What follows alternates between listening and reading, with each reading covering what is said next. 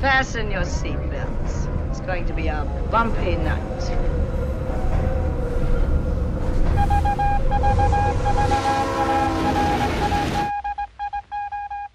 Hola, eh, buenas tardes, buenos días, buenas noches. Eh, sean bienvenidos y bienvenidas a este nuevo episodio de, de, Los Trenes en la Noche, podcast de cine que comparto con mi querido Juan Ramón Ríos.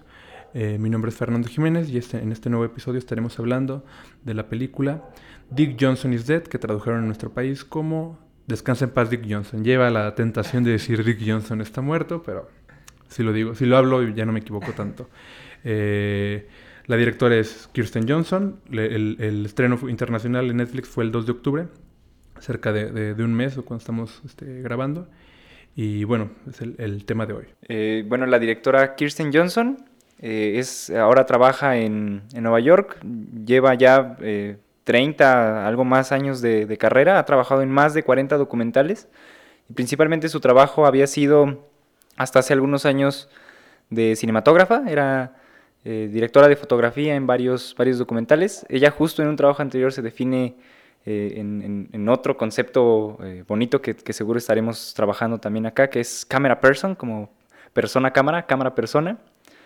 Y, bueno, o sea, ella es la, directora, la, la, encargada de la cámara también en, en este documental. Este, hija del protagonista. Hija, Entre los roles, ajá. Eh, y, bueno, ahí justo en, el, cast acá, siendo un documental, pues son, son personas reales, siendo este, ellas mismas, ahí con algunos juegos de, ficción, pero justo creo que los dos personajes principales eh, justo serán la propia Kirsten, que quizá eh, tiene de repente mayor o menor presencia, o sea, siempre está su presencia como, como atrás de la cámara, a veces hasta, hasta adelante. Pero claro, el, protagonista principal es su padre, Dick Johnson. Y bueno, precisamente eh, la premisa es, eh, es, escandalosa, de cierta manera, ¿no? Escandalosa poquito, ya mucho ustedes decidirán. Eh, pero bueno, el, argumento, bueno, trata de que ella, como la película de la que hablamos es un documental, hoy no, no hay ficción, la directora con su experiencia decide, a, su, bueno, a los 85 años más o menos de, de su papá, eh, con la cercanía de la, de, la muerte ahí y con una con la papitis más aguda que se haya visto en el cine, comentábamos Ramón y yo, seguiremos hablando de eso, eh, decide hacer una película que le ayude, que le ayude a, aplazar, a enfrentar, a, abordar la muerte de su padre de, la manera más, más amable que se pueda, ¿no? Para, tanto para ella como para él. Y bueno, con sus herramientas que, tiene a la mano, como, como cineasta, decimos 30 años, ¿no? o sea, haciendo, haciendo documentales, ¿no? pasando por... hablamos de guerras, hablamos de, todo este problema con, con Snowden, ¿no? Participó en, en, Tiene créditos ahí, tiene créditos con Michael Moore. Que también es eh, de los de, los de mayor tradición en el documental en Estados Unidos, con temas también este, políticos fuertes. Y hablamos de ella, ¿no? De, una, de una directora documentalista que, asume el título, el mote, con, mucho orgullo y que utiliza ese, ese lenguaje eh, para contar la historia de la muerte de su padre, una, una muerte ficticia y que, bueno, del punto de partida... Y además una muerte múltiple, ¿no? Sí, eh, es lo que, bueno, desde el punto, desde el inicio... Eh, nos encontramos como con esta, este contraste, ¿no? Entre, entre lo que es ficción, lo que es este documental, eh, la pregunta de para qué sirve un documental, para qué te puede servir como creador, creadora un documental o el cine en general. Y pues bueno, es una serie de, de, muertes ficticias para su papá. Su papá, digámoslo desde ahora, es la persona más hermosa del mundo. es increíble personaje. es como el, el, abuelito más abrazable de la historia de los abuelitos, ¿no? Eh, yo ahorita me acuerdo así como de, montajes de él comiendo pastel de chocolate, ¿no? Como en tres momentos diferentes. Y que, y que justo, o sea, de que hace, o sea, este proceso de registro documental, como de momentos cotidianos, pero pues que va enlazando ya en propuestas discursivas. Por ejemplo, esto del pastel de chocolate, creo que lo ligaban con el primer infarto que tuvo, de, que una, una, amiga le hizo un pastel de chocolate, sufrió un infarto eh, después de, de, estar ahí eh, comiendo chocolate. Y como que ya hasta lo ponen como una broma recurrente, ¿no? Así de, ah, un, ah, un pastel para, para, matarme, ¿no? O sea, justo creo que eh, navegando en, esto que, que, también estaremos comentando, de cómo, la, cómo esta película juega muchas veces en un, un humor muy que podría ser escabroso o negro, quizá como por los temas de la muerte, el olvido, la, desaparición, temas conflictivos de, de, difícil tratamiento, pero pues que aún así sigue siendo un humor ligero, blanco, este, un humor muy, muy lindo de ver también. Eh, cuenta eh, Kirsten Johnson en algunas entrevistas cuando, que, porque alguien le pregunta con mucha razón, ¿cómo, cómo este, produces un, un proyecto así, ¿no? Este, ¿Cómo lo vendes? ¿A, quién, ¿A, quién, se lo vendes? ¿Cómo lo platicas? ¿Cómo empezó esto? Y ella decía que, que, acercaba a la gente y le decía, vamos a mantener a, a mi papá vivo a través del cine, ¿no? y todos decían como, wow, ¿no? ¿Qué significa eso? Eh, porque bueno, hay, hay, bastante producción, hay por, eh, decíamos en las muertes ficticias que, propone Kirsten Johnson para su papá, eh, pasan una serie de locuras, ¿no? Que tienen que ver con este tono que, que, platica Ramón, ¿no? Este, que es divertidísimo, que es amable, que si de por sí es muy tierna la relación entre, entre ella y su papá, con este tono que tiene toda la película se vuelve mil veces más tierna, ¿no? Es, eh, una de las muertes que está hasta en el tráiler es cuando le cae un, un, un este aire acondicionado, ¿no? un, aire acondicionado. Un aire acondicionado le cae como de un cuarto piso. Se iba caminando Dick Johnson y pues, pa, de la nada le cae esto. Y, y, y, están bromeando todo el tiempo, ¿no? Ella con él. Está, él, él eh, se va a vivir con ella, tiene, empieza a tener, bueno, después de, de, de, que fallece la mamá de la directora, por es, también con, con, este, ya con el, el, estado mental muy deteriorado por el Alzheimer. El papá también, que es psiquiatra, también le añade una hay una capa interesante de, conciencia sobre lo que le está ocurriendo y sobre el significado que tiene como todo lo que pasa como en su historia familiar, ¿no?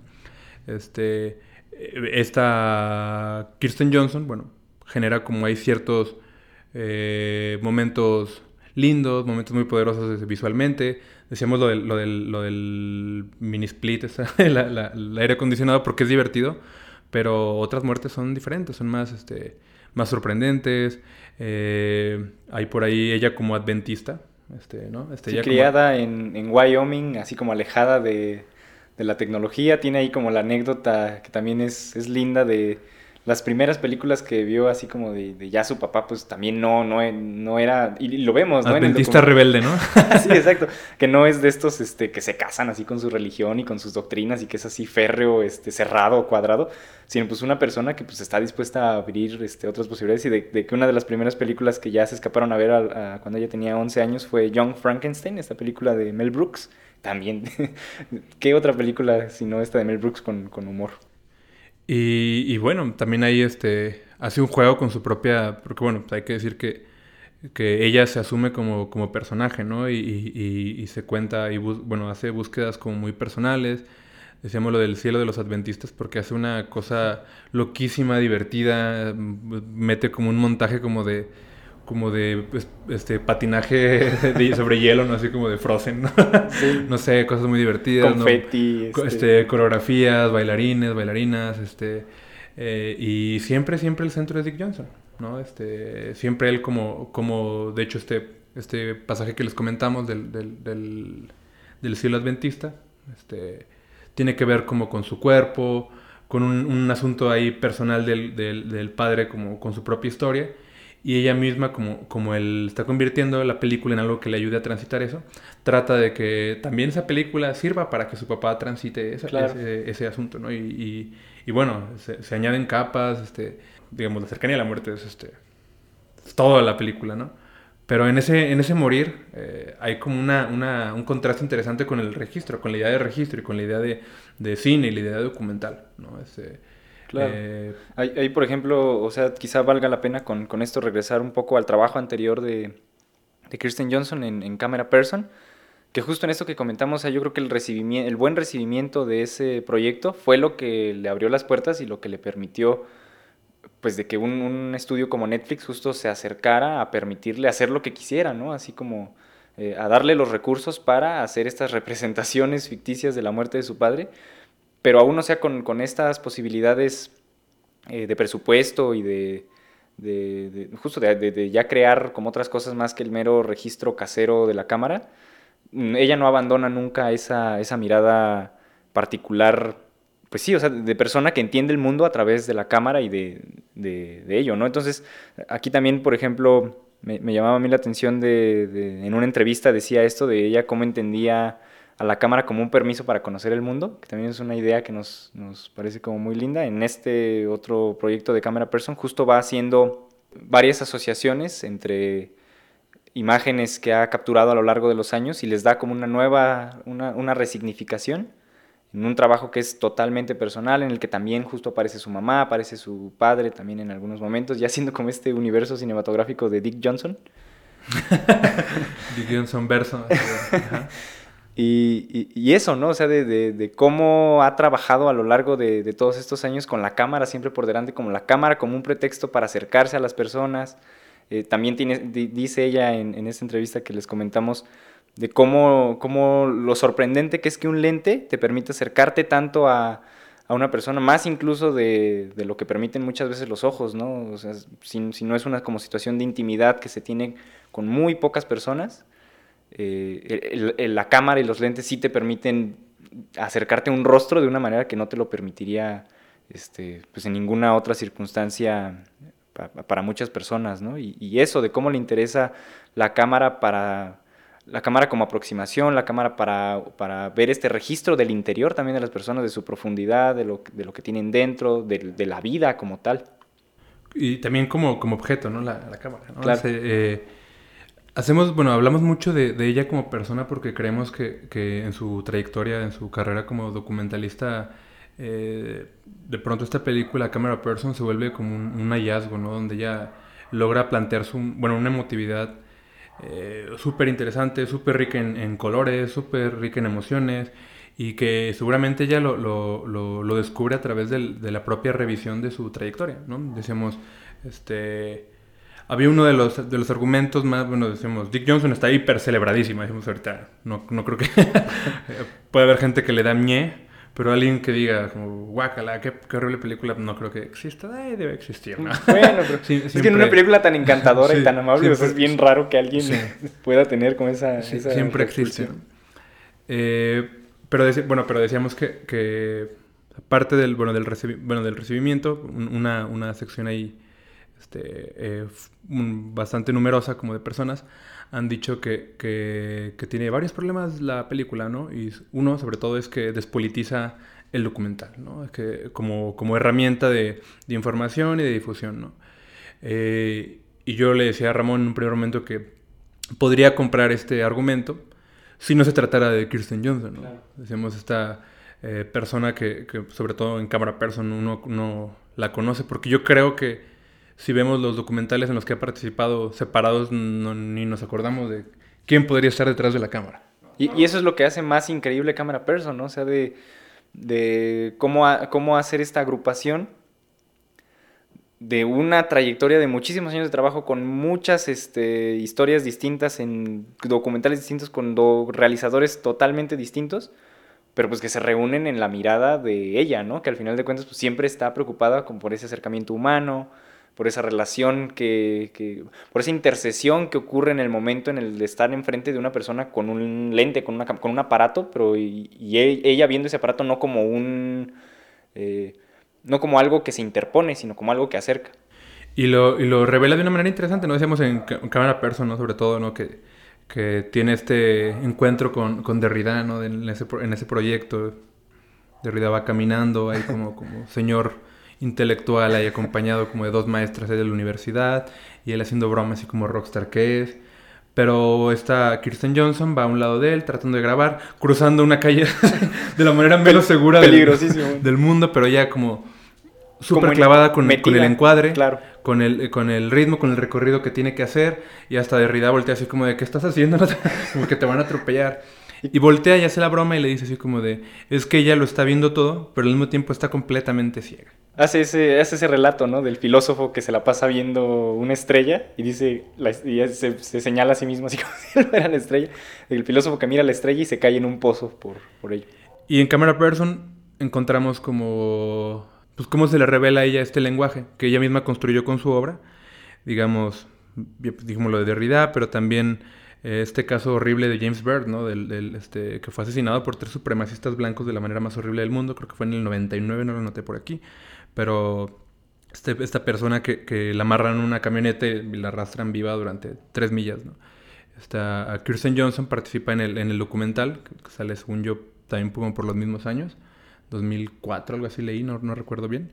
Este, pero bueno, al, al, ser este un caso como tan, tan sonoro y demás, eh, llama la atención su aproximación, ¿no? Este, nunca se pone como a tratar de, de, capturar las fotos, ni nunca se inclina al morbo, ¿no? que, es, que es algo, algo interesante en su mirada, como muy amorosa, como con todo lo que está planteado alrededor de ella. Este, eh, graba las cadenas, le llama la atención, ¿no? Las cadenas que el amarraron a esta persona, el auto. Este, yo ahí encuentro como también al abogado, ¿no? Que aparece de pronto un abogado eh, pues, eh, muy profesional, claro, pero también rebasado por la situación, ¿no? Y también muy, muy respetuoso de lo que se tiene que mostrar. Alguien le pregunta, ¿puedes levantar esto? Y dice, no, yo no puedo, pero ellos sí pueden. Y, la, la, propia cámara, ¿no? O sea, también a mí, y eso es lo que les digo, ¿no? De la mirada que siempre está, porque un documental de este tema justo se pudo haber hecho totalmente sensacionalista, gráfico, eh, y, en este momento de, del abogado recuerdo que que tiene un, un, estaba platicando de un libro de imágenes que hicieron para los jurados.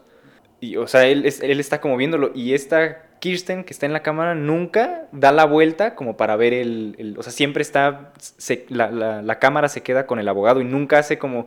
De que yo creo que mucho... Hay, hay claro. una tendencia, pues yo creo que mucho más generalizada de, de, otras personas, de otro tipo de documentales, de otros proyectos, de que inmediatamente hubieran dado la vuelta para ver el, el libro y ver lo gráfico y ver... Y, y acá no, ¿no? O sea, su, su, acercamiento precisamente es otro. Sí, nos llama la atención que no persigue nunca el escándalo, ¿no? Y, y aun cuando una lectura apresurada de, de, de, de, su obra podría, bueno, Dick Johnson sobre todo, ¿no? Podría decir así como, ah, ¿por qué hace una, un documental sobre su padre, ¿no? Pero precisamente decimos, este, cuando hablamos de ella como directora, como creadora, precisamente esto cuenta. Cómo habla con la gente que graba, este, hablamos de camera person, ¿no? Pero bueno, saltar de cómo habla con desconocidos a cómo habla con su claro. papá, ¿no? es, es, todavía como algo, algo más interesante que, que, más adelante hablaremos con detenimiento sobre, sobre este, este asunto de de ella, de grabar, de, de, la ética y demás, porque también ha, sido un tema. Pero bueno, eh, Dick Johnson, bueno, Dick Johnson is Dead, la, la, la película documental, eh, funciona más o menos así, ¿no? Se trata esta serie de, de, muertes ficticias, este, e, ella como, como creadora planteándose, utilizando sus herramientas de documentalista, eh, para hacer un, un, ejercicio curioso de, de, tanatología privada, ¿no? Tanatología personal. Y, y que justo, o sea, o sea, en este comentario de, de, una posible despolitización, que yo tampoco lo encuentro, pues, pues, ya hasta va a ser como bien trillado, pero lo personal, por supuesto, que nunca deja de ser político. Y, y, de cómo ella trabaja en, esta, en este acercamiento de su padre y que podría ser justo como una, una exploración muy personal, muy particular, muy solo como de catarsis propia, pero en realidad pues habla públicamente como de temores que no, no, no, es imposible que no tengamos todas las familias y todas las personas, ¿no? Acerca de, de los seres queridos que ya no van a estar, del acercamiento de la muerte, de la vejez, y, y de cómo, cómo, cómo trasciende esa, ese que podría ser un video casero y lo convierte en, en una exploración pues hasta artística, universal, artística. universal artística.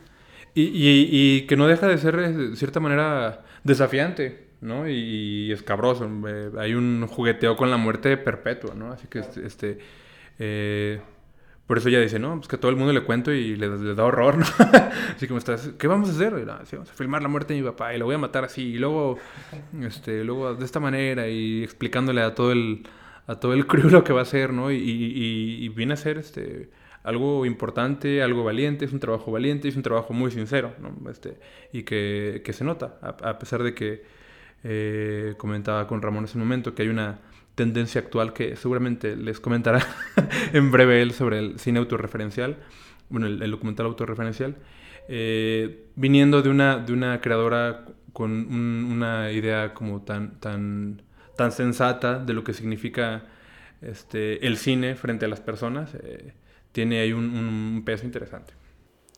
Sí, por ejemplo, en esto, en esto de la tradición en la que podría acercarse el, trabajo de Kirsten Johnson, así como yéndonos así hasta, hasta lo más, más atrás, creo que no, no podríamos dejar de mencionar a Siga Bertop con sus trabajos de los años 20, sobre todo El hombre de la cámara, pero también El cine ojo. Y, y, o sea, justo creo que Kirsten está ahí metida totalmente, este, En, Camera Person inicia con ella tomando la, escena de un paisaje abierto. Hay un rayo, cruza un rayo así como el paisaje, y luego de repente ella estornuda. Y a mí me encanta, es un, gran inicio para la película, sirva también como, como recomendación, ya la, hemos estado mencionando mucho aquí, ojalá puedan, puedan darle un ojo.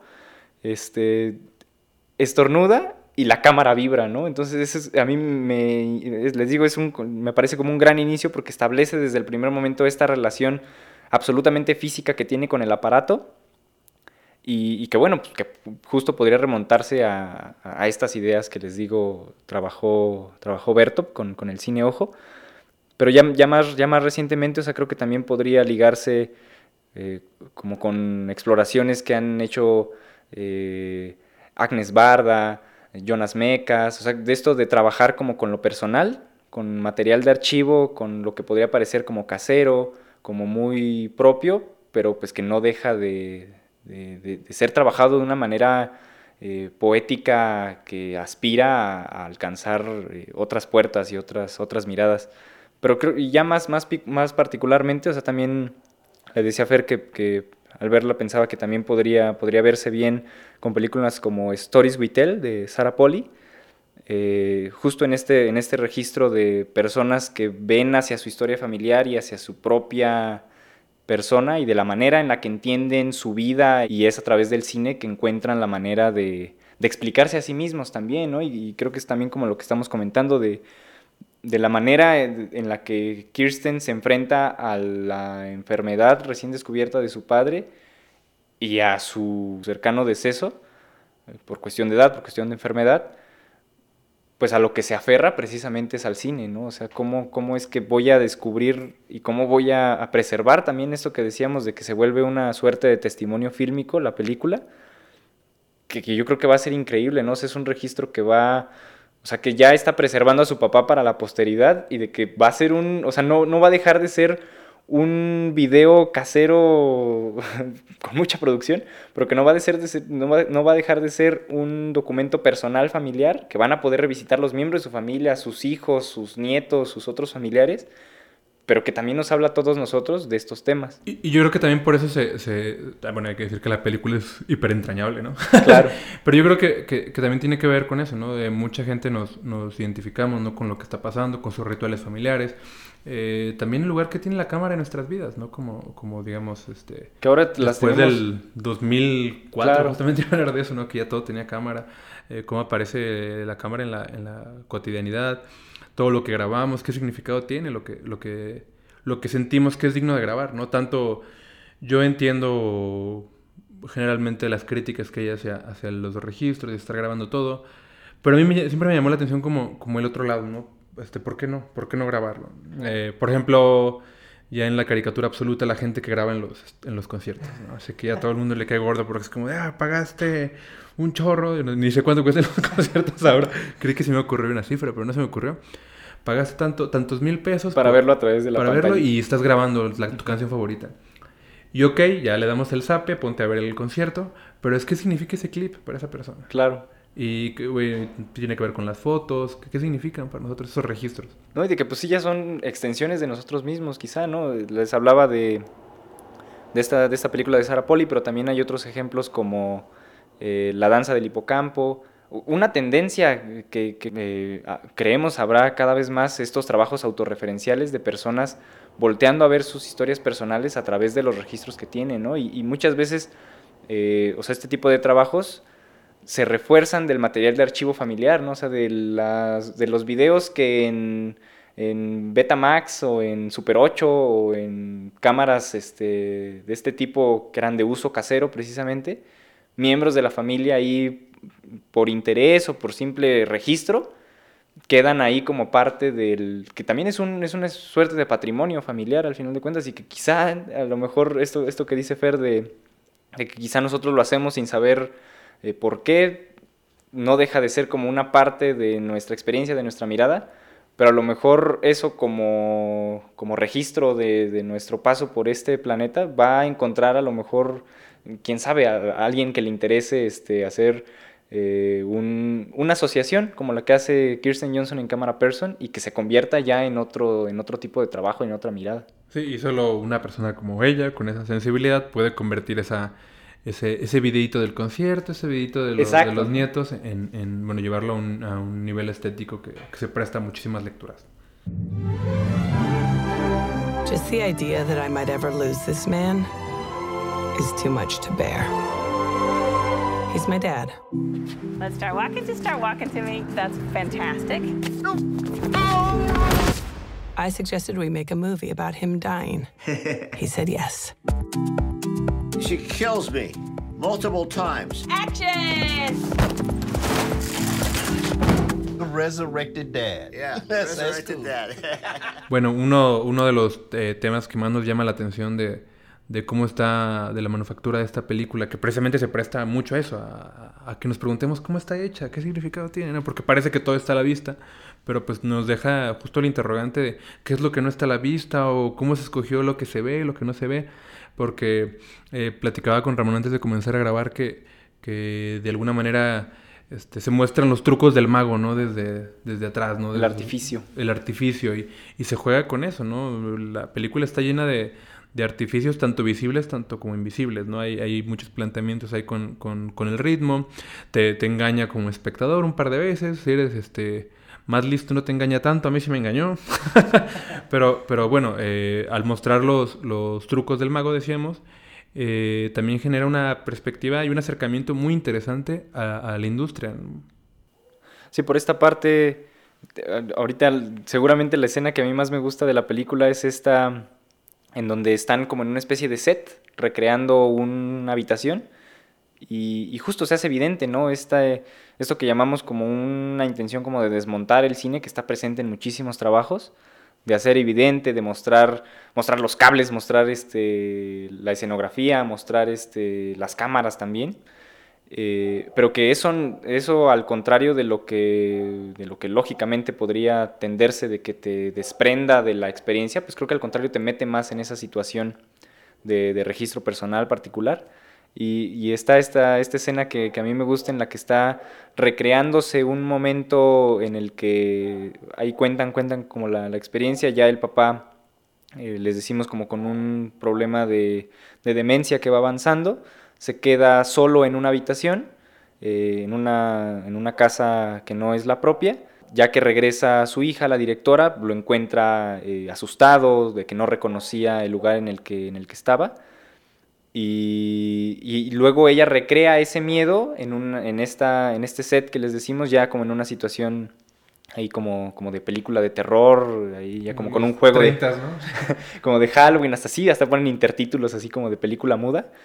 Y esto creo que podría justo abrir la, la parte de, de, lo que decimos de, de, del cuestionamiento ético, ¿no? Porque, y, la directora lo dice en sus propias palabras, dice, es que la primera vez que pasó de que estaba solo en esta habitación, eh, pues eso por supuesto fue un accidente, pero ya luego yo me cuestionaba el si volver a recrearlo para la película, pues era de alguna manera volver a ponerlo en esa situación y de que no, no estaba segura si era algo que su papá estaba en condiciones de procesar, de que era, y de que vuelve a llevarnos esta pregunta, ¿no? De, de qué es la misma película, de cómo juega entre la ficción y el documental, o sea, esta parte que es más ficcionada, de, de recrear un momento, ya con un set y demás, eh, pero que no deja de ser una, una, forma de expresar el sentimiento que había tenido su papá en una, en una anécdota, ¿no? Pero que otra vez, o sea, la propia directora decía, es que ponerlo en esa situación era como volver a dejarlo solo y volver, provocar que volviera a tener ese miedo. Decíamos lo de la ética porque también ahí este, eh, se ha comentado por la naturaleza del, del, del trabajo, este, bueno, a todo el mundo decíamos, se le hace escabroso que haga un, un, documental sobre la muerte de su papá, precisamente por qué significa para un, un, hombre mayor, tan mayor, decíamos 85, creo que pasan como cuatro años, ¿no? En, la, en el del trabajo sí, del, que hace. todo el registro. Todo el registro que hace.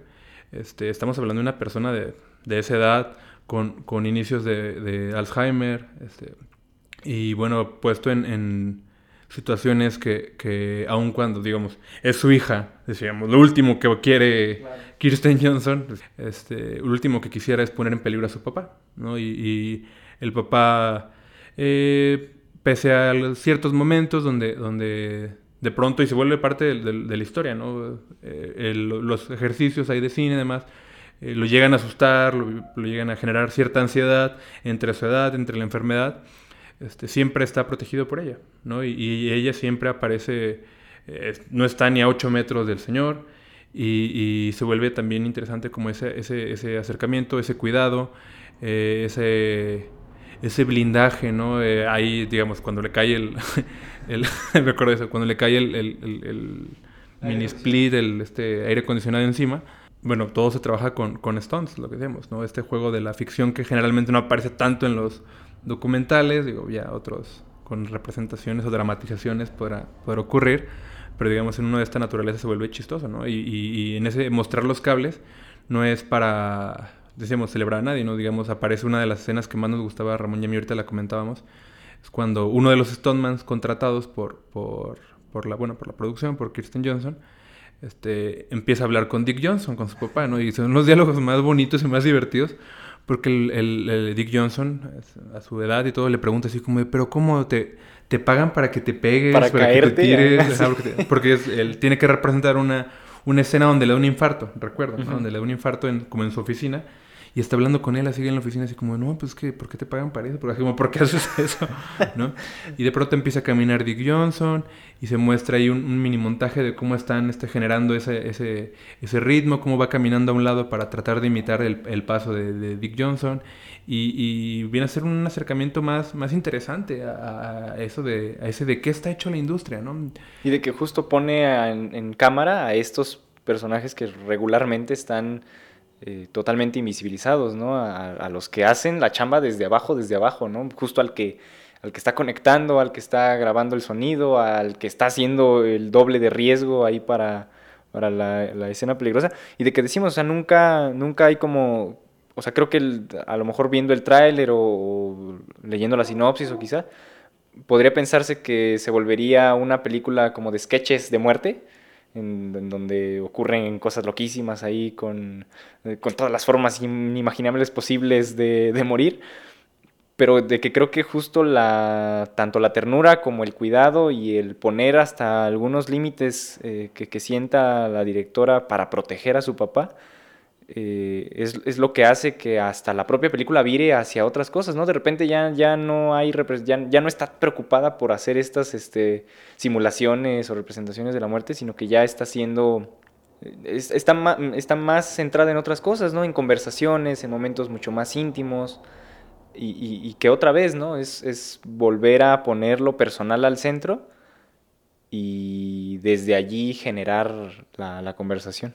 Y, y bueno, eh, este, una, una, decíamos, una, una persona como ella, ¿no? Que, que tiene ese, ese acercamiento a, eh, bueno, decimos, desmonta el cine, pero, pero sin, sin la mirada glamurosa, ¿no? De, de la industria, ¿no? Precisamente yo creo que, que, que Reme en sentido contrario es lo que lo vuelve tan interesante. También recomendamos por ahí un, un cortito que tiene ella que se llama The Vogue, ¿no? Sobre, sobre un globo gigantesco que, que puso Estados Unidos en Afganistán desde el 2009, ¿no? Este, y que se ve desde todas partes. Y ella le llama la atención porque ella con esa conciencia de la que hemos hablado que tiene sobre la cámara y sobre la producción, se espejea con ese globo, ¿no? Primero dice, a mí como ciudadana, dice, si hubiera un, un globo de otro país en el mío, pues me asustaría. Dice, pero luego pensé que yo soy precisamente ese globo, ¿no? Este, dice, ¿por qué? Por- porque soy muy alta, eh, es muy alta ella, lo, lo comenta, realmente es alta.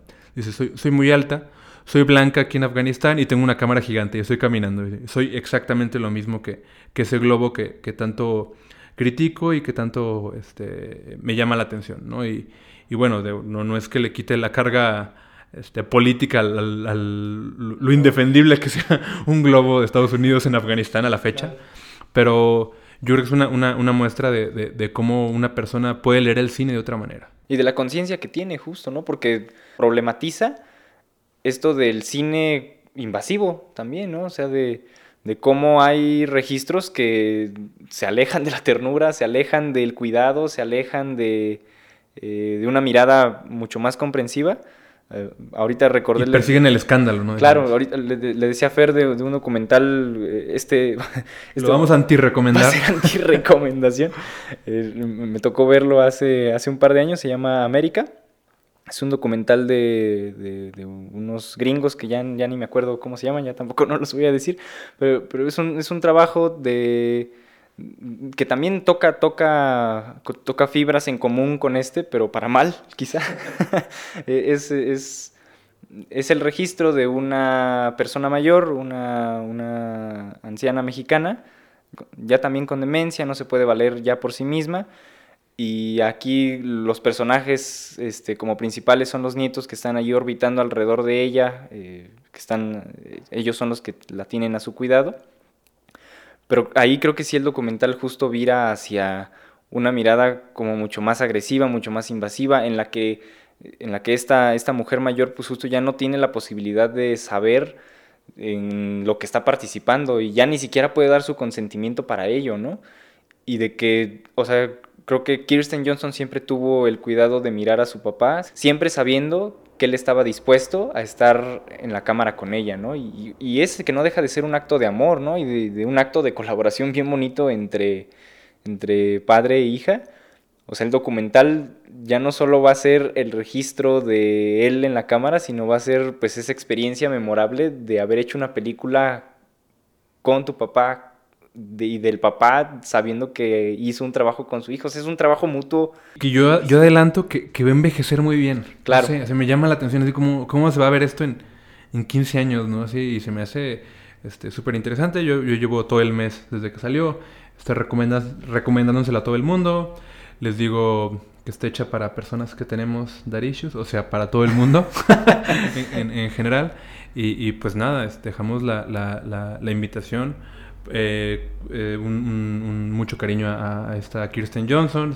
Son personas que, que, que de pronto es muy esperanzador escuchar en la industria, ¿no? Su, su manera de pensar, su manera de, de- de experimentar el cine fuera de la, de la parafernalia y, y- y que le hacen mucho bien y, y que pues precisamente eh, eh, películas con tanto corazón como este son una muestra de, de- esa manera de, de aproximarse a- a- al trabajo distinta.